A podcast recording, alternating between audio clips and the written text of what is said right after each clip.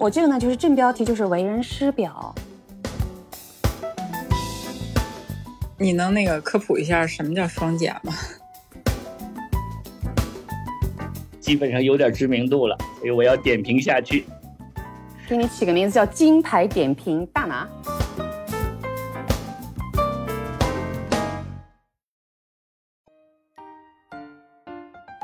你好，欢迎来到三明治空间，我是主理人琪琪小小。今天呢，我请到了两位我的朋友，大白、大拿，他们都是阅历丰富的中年人。我们一起来录制一期特别的节目，送给教师节的老师们。题目是“为人师表”，你还记得小学教过你的老师们的名字吗？我先说说我的小学老师，他们的名字呢，我真的不好意思记不清了。但每每想起他们在我脑中模糊的印象呢，都是一种温暖。那时候的老师啊，可能觉得他们更淳朴。没有那么多的内卷，或者没有当下的全民浮躁，他们有的就是关心班级里的每个孩子成绩有没有真正的落下啊。更暖心的是什么呢？他们会观察到这个孩子最近怎么不开心了。当时有一件事情发生，还到我家里来家访，是不是很暖心啊？这样一个老师呢，影响到我的就是我到成人之后呢，责任心的养成，还有我时刻会记住感恩。我相信，对我来说，这位老师给我留下的印象就是为人师表的典范。大拿，你能不能给我介绍你记忆中的小学老师是什么样子的？其实，小学老师对我来说印象极其深刻，不是对我，对所有的人都是极其深刻。因为那个时候啊，在少年时期的记忆力应该是极好，并且在形成世界观的初期，老师要扮演极其重要的角色。我的那时候的老师啊，应该是，呃，七十年代的时候，那个老师呢是北京的下乡知识青年，他的名字叫尹广泽。我在七八岁的时候，他估计在二十一二岁。现在想想，二十一二岁那还是一个刚走社社会的小青年，但是他们呢，就从北京安逸的家下放到北大荒，他们到那里边去，在广阔的天地里大有作为去了。但是说归说呀。他们在新的环境下，有的选择了到生产队去劳动，有的选择了做教师。我的老师尹广泽，他给我的印象极其深刻，我现在还能想起他的名字，甚至我帮他拿信封的时候，我还能记住他们家的地址，叫做北京市东城区汪子木胡同三十一号。但我不知道现在这个地址还有没有了。如果此刻我的。尹老师还能听见我的声音的话，我告诉你，现在我已经成为了一个，呃，不仅工作，而且也是一个教师。就是最初给我的那些对学校的印象，对美好生活的印象，善良的印象，对秩序的印象，都是那个尹广泽老师给我的。他在我心目中还是一个高高大大的人，但是现在回忆起来，那无非就是一个瘦瘦的二十岁的小伙子而已。他之所以这么多年。在我心目中还是一个高大的形象，就是因为他给了我很多很多生活的启发和启示。所以，尹老师，如果你能听到的话，我祝你健康长寿。听得我都有点感动，我觉得真的是你的人生引路人。哇塞，谢谢。嗯，琪琪是这样的啊，我我想听着这个大拿说这个啊，然后我有一点感触啊，就是很那个很抱歉啊，很遗憾啊，我只能提供一个反面材料了，因为跟你们两位提的那个小学老师留留下深刻印象，让你们终不说终生难忘吧，也就是说经过几十年，像大拿说的，还能深还能清楚记着记得老师的名字，记得老师甚至的家庭地址。哎，很遗憾，我这小学的时候是个学渣，呃，尤其是我当时还我还记，我只记得一件事儿啊，就是我的数学成绩特别差。刚好呢，我的小学的班主任呢就是数学老师，他每次看到我都是一脸这个恨铁不成钢的表情。而且我记得特别清楚，就是小学毕业那考试，我的数学考了五十九分，有生第一次开始不及格，拉了全班的后腿儿。我只能提供这个反面材料了。那只能说，大白也是一段经历嘛。但是你刚提到一个观点，就是学渣。其实我想给大家讲个例子，是我下面一代，我女儿，我女儿的小学老师，是她的班主任，语文老师。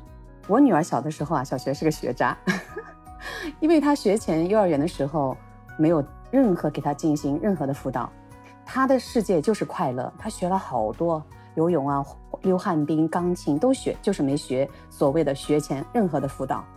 但是呢，她进了这个班级之后成了学渣，你知道吗？后来我就发现。我女儿这个写的作文啊，因为刚才提到她的班主任是个语文老师嘛，作文明明我觉得我看了，我觉得她以她那个年龄段写出来的，她的小思想不错啊，我非常肯定。但成绩不如人意也好，或者是非常差也好，几次下来，我想不对了，我得去沟通一下，对吧？是不是自己和这个学校的教纲要求是不是脱节了？所以呢，我就特别想去沟通。那你们知道进学校不是我想去就好去的呀，先和老师要沟通好的。答应了，我去了。但是你们知道吗？老师跟他约见家长，你知道吗？都是非常认真的，会提前到的。老师还没处理完工作，那当然要等了。等到他终于处理完之后呢，我是那种动作，跟他身后一路小跑尾随着他。他还告诉我他没有时间了。然后呢，我就快速的把我的问题，我要表达的问题、现状，还特别想探究一下我女儿的问题到底在哪里的时候呢，他就回答我一句话：在网上去搜一下范文看看啊。就这一句话，他就走了，消失在走廊的尽头，你知道吗？我的这段经历，其实想说的是什么呢？就是这是我下一代人身上的，也可能当时那个老师，他是不是有什么现状，你知道吗？但是我是做了很充分的准备，工作放下来，特别希望跟老师有一次互动的，所以当时我的情绪是有点小激动的。我在想，我得投诉吧？我觉得，不管怎么说，他有他的忙碌也好，或者他有他的呃什么什么原因也好。老师为人师表，这个待人接物的这个礼貌都没做到，对不对啊？但是最后呢，我还是放弃了，我没有说，因为我觉得理解吧，呃，老师辛苦了。那你平时跟那个老师关系怎么样？就是你是头一次跟老师接触吗？还是怎么回事？呃，这个老师我是接触了好几次，他给我感觉就是一个特别的，就是特别严肃的老师。到我家来家访，连我们家给他给的矿泉水都不碰的老师啊，就是那种一丝不苟的那种，一丝不苟，很认真的，甚至我觉得神经特别绷得很紧的老师啊，太严肃了。嗯，他可能是他可能觉得就是怎么说呢，就办事儿就一板一眼的。老师跟学生这呃，老师跟学生家长的关系呢，也是很严肃的事儿，对待学生也是特别严肃的。可能就这老师个人风格，你不用太往太往心里去，不要不要觉得是你自己有什么问题。这我当时倒没觉得自己有问题，我是觉得他怎么这样对我。那大拿 大拿，你觉得这个情况你有什么意见啊？呃，第一点啊，我觉得没有本质上的学渣，只有不对路的教育方法，这是第一点。第二点呢，没有不好的老师，理论上讲老师都是很好的，他们那些行为都是有社会因素的。你比方说，他面临这么多生活压力。然后学校又给他压力，另外应试教育又给他压力，给他分数的压力，他只有朝这个方向努力，因为这不是教育的错，因为教育呢是希望每一个孩子根据他不同的个体得到充分的教育，那现在我们做不到啊，所以那个老师于是给你那那脸色，你就以为这个老师是刻板的，不是，这也是生活所迫，我的观点是这样。对，是这样的，我挺同意的。大拿说的，就是他们作为老师来说，他们面临很多压力，学生家长是一方压力，而且不是最大的压力。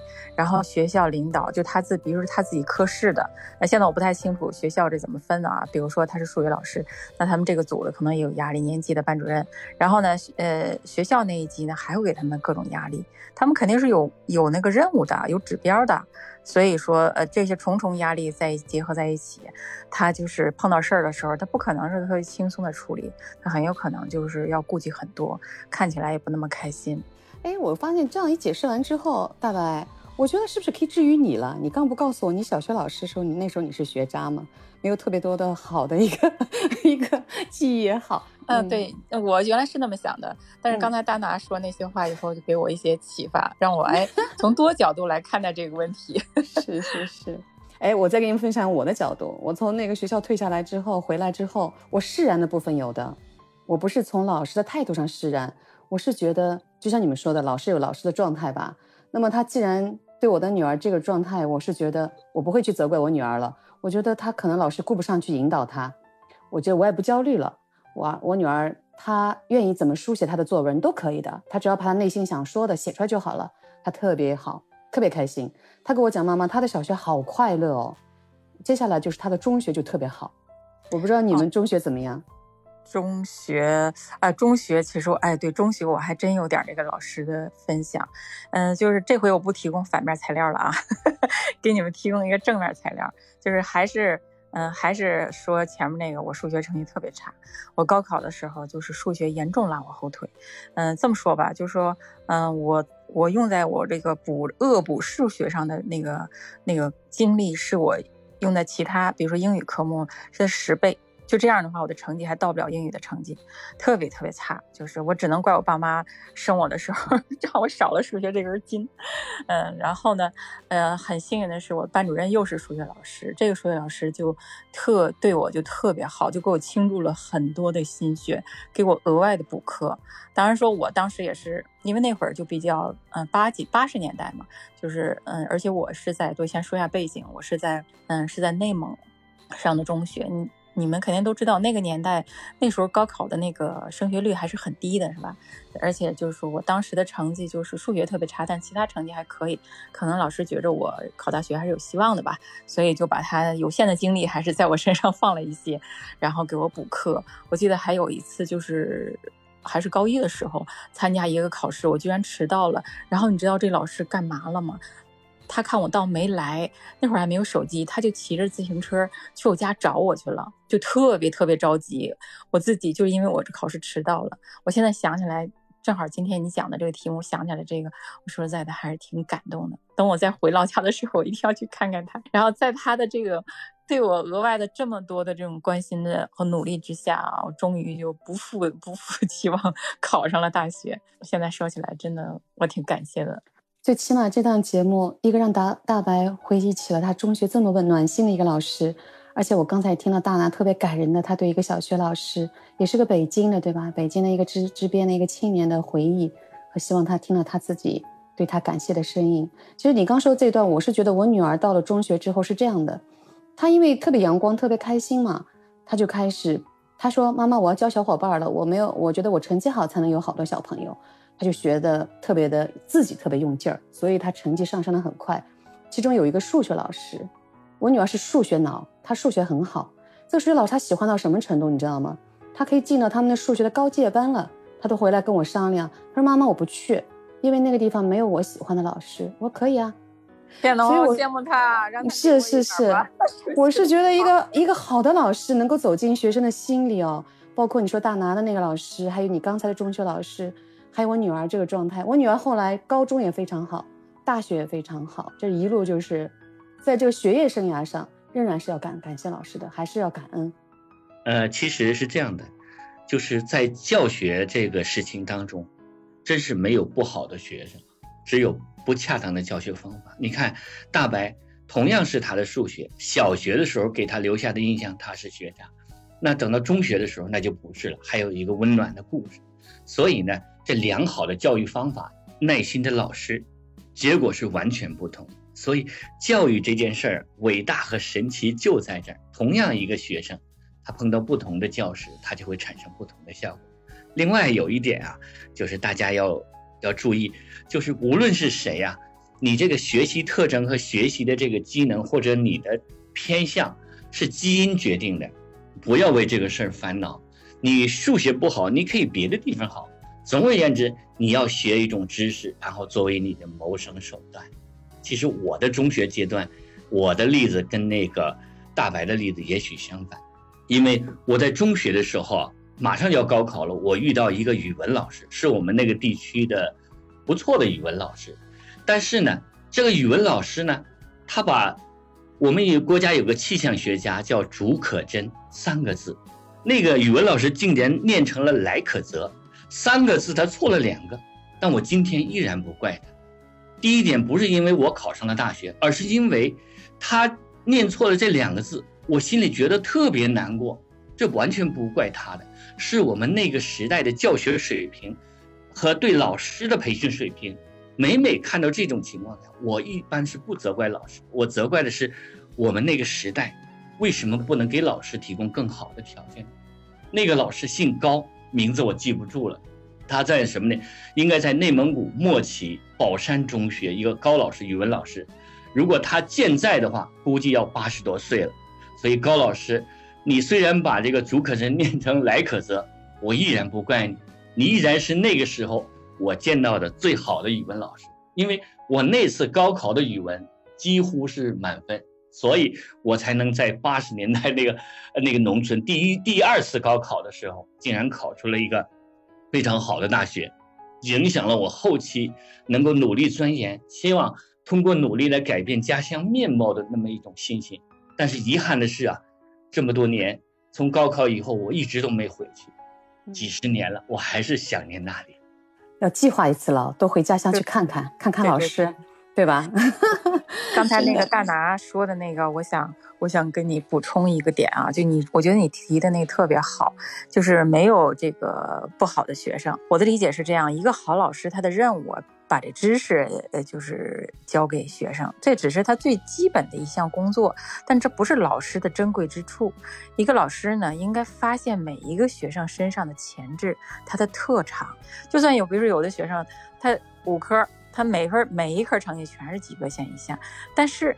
你不能因为这个就放弃这个学生。你再仔细观察一个学生，你也许发现这个学生呢，他字儿写的特别好，书法特别好，然后或者是其他的，他那个体育课成绩、音乐课成绩特别好。那也不意味说这这个学生就是一个，你就得放弃他呀，他就不能说他就是个坏学生啊。这就是我觉得这是老师如果能做到这一点，就不会因为学生的成绩差而放弃他，甚至呢表露出一些偏心之类的啊。比如说，哎，对这个成绩好的学生在班上夸个不停。然后对这个成绩不好的学生啊，就贬低，甚至表现出不同的态度。我觉得，如果一个老师能做到，呃，这种的话啊，那真是挺不容易的啊。这才是老师的珍贵之处吧。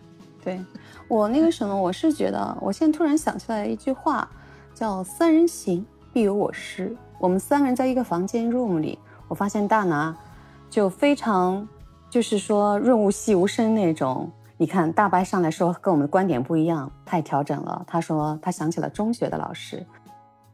大拿他说他小学里他去求学还要去走很长的路，很艰苦的。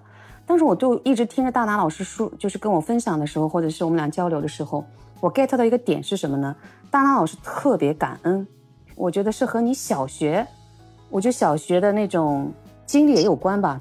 大拿刚才说那个话，因为我又有一个反面的例子，是这样的，就是我上中学的时候呢，因为我就说过嘛，我我是在内蒙上的中学，然后我们那个那会儿，你想八十年代，呃，中学那个就是，呃，英语除了就很少有那种特别好的资源，哪像现在是吧？你想听那种地道的英语，那各种什么各种资源到处都是，那会儿就没有，特别特别有限。然后呢，我那中学那个英语老师，他就读那个发音。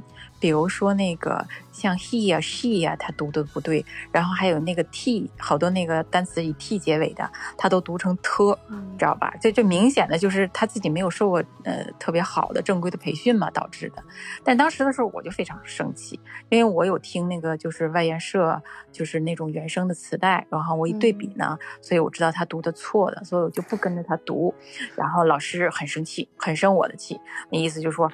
你做学生的，你为什么不听老师的呢？但是我还是坚持我的发音。我是觉得你那个老师可能还没像你一样去听外研社的一个广播。其实和大拿还有你刚才分享那段，我的小的时候英语是教我英语老师是印尼的，他是个华侨，他长那个脸就和我们中国人不一样。而且那老师好到什么程度？他是把我们拉到他的面前，看着我们的嘴巴，他的母语说英语的，一个一个把嘴张开了发每一个音标字幕。我是很有福气的啊。哦，你好幸运啊！那时候很难得到这种资源的，等于是地道的英语啊。对啊，像刚才我刚说的，我们那边支边的，还有刚才大拿老师提到的，他的一个小学的一个北京的一个支边的一个青年，也是带给他很多的感悟的。大拿老师，你的感恩是不是从小学开始啊？呃，其实我们人类进化过程当中之所以走到今天，都是从这个选择上开始的。选择什么呢？选择互助的人，选择愿意帮助对方的人。选选择那些感恩的人，感谢祖先的人，因为要感谢这些这些人，他们才会有相同的价值观，然后组成一个团体。人类就是这么进化来的，所以感恩有时候啊，是我们进化的一种动力。那这个动力呢，如果没有老师的引导，没有最早期、最初期的培养，有时候是发掘不出来的。所以小学老师是最最重要的，是我们形成世界观的初期。所以在家里有孩子的或者少年啊，再小一点的时候，再加上老师，给他们温暖的、细腻的和。那种无以复加的那种好的童年，这个好不是指物质的，主要指关怀方面。然后对后期他们形成世界观、形成感恩的心理、形成完整的这种健康人格是非常友好。但是不是每个人都有，呃，都像你这么幸运能碰上好的小学老师的。大白，我还记得我们刚开始时候，你问我一句，你说琪琪，现在双减是什么概念啊？让我们从小学吧，就是大拿老师说的那样，就是说。你小的时候，小学其实是非常重要的一段时间。那时候不应该教育孩子去硬塞所谓的知识点，是应该让他们学会生活的一些基本点。刚才大拿说的那点关爱啊，互相的关爱，同学之间的互相的合作，不管他双减也好，双几个减几个加也好，让孩子从小开始有一个正确的一个启蒙吧，世界观的启蒙，知道感恩，知道责任，知道担当。这个我跟你稍微有一点不同，因为我曾经在一个国际学校工作过，我看见啊，他们这个比较注重什么呢？就是小学阶段呢，你这文化课啊，呃是一方面，但不那么重要。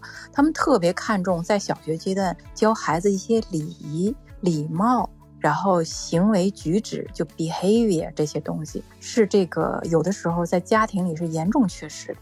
比如说，这个我亲眼见到，就是说班里有很多活动，有什么活动，那班主任总是强调说，说那个男同学，你们要记住，你们是 gentlemen，就说你们在做任何事情之前啊，一定要是 ladies first。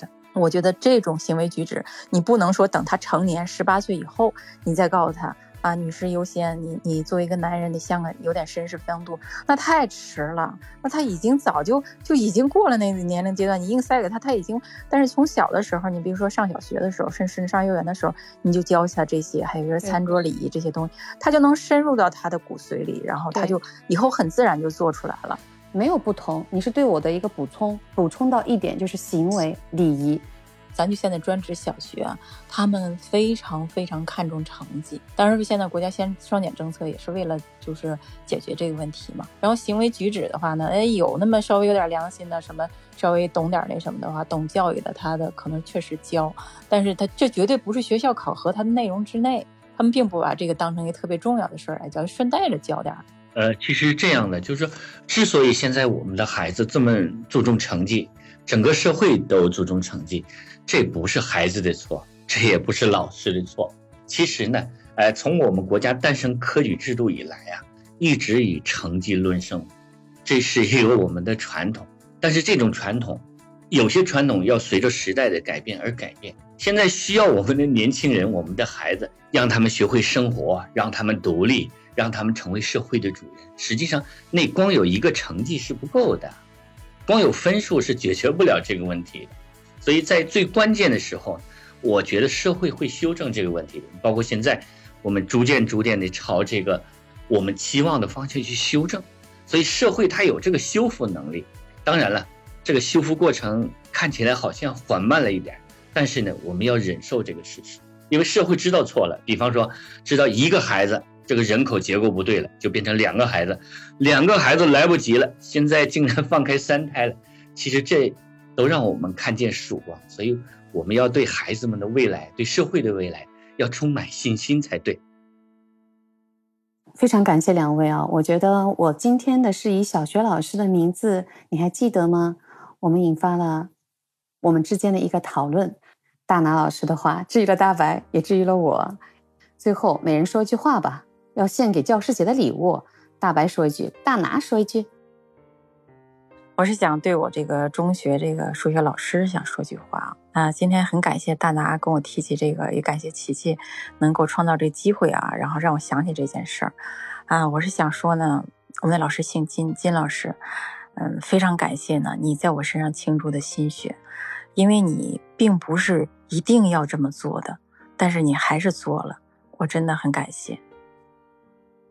呃，如果剩一句话的，我想说那个我高中的语文的高老师，在黑龙江省莫旗西那个宝山公社中学的那个呃高老师，虽然“朱可真”三个字您练成了“来可则”，我一点都不责备你，这是那一个时代的特色，是我们对教师培训的力度不够。我们国家现在富强了，我们国家强大了，我们现在有更好的教学资源。祝您老人家长寿，谢谢您。我说一句吧，说给我女儿的小学班主任，我觉得还是感恩对我女儿的照顾。如果我当时花更多的时间和你沟通，一次不行，多去几次，相信结果是不一样的。非常感谢这次节目。好了，我们的分享就到这里。如果这个时候您还在收听，我想我们的分享一定走进了你的心里。也欢迎您在下面的评论区。留言，写出你的故事，在节目的最最最后，愿承担着灵魂工程师的这样一份责任的老师们，愿拥有桃李满天下这种幸福感的老师们，都能成为学生心目中为人师表的好老师。祝教师节快乐！下周见。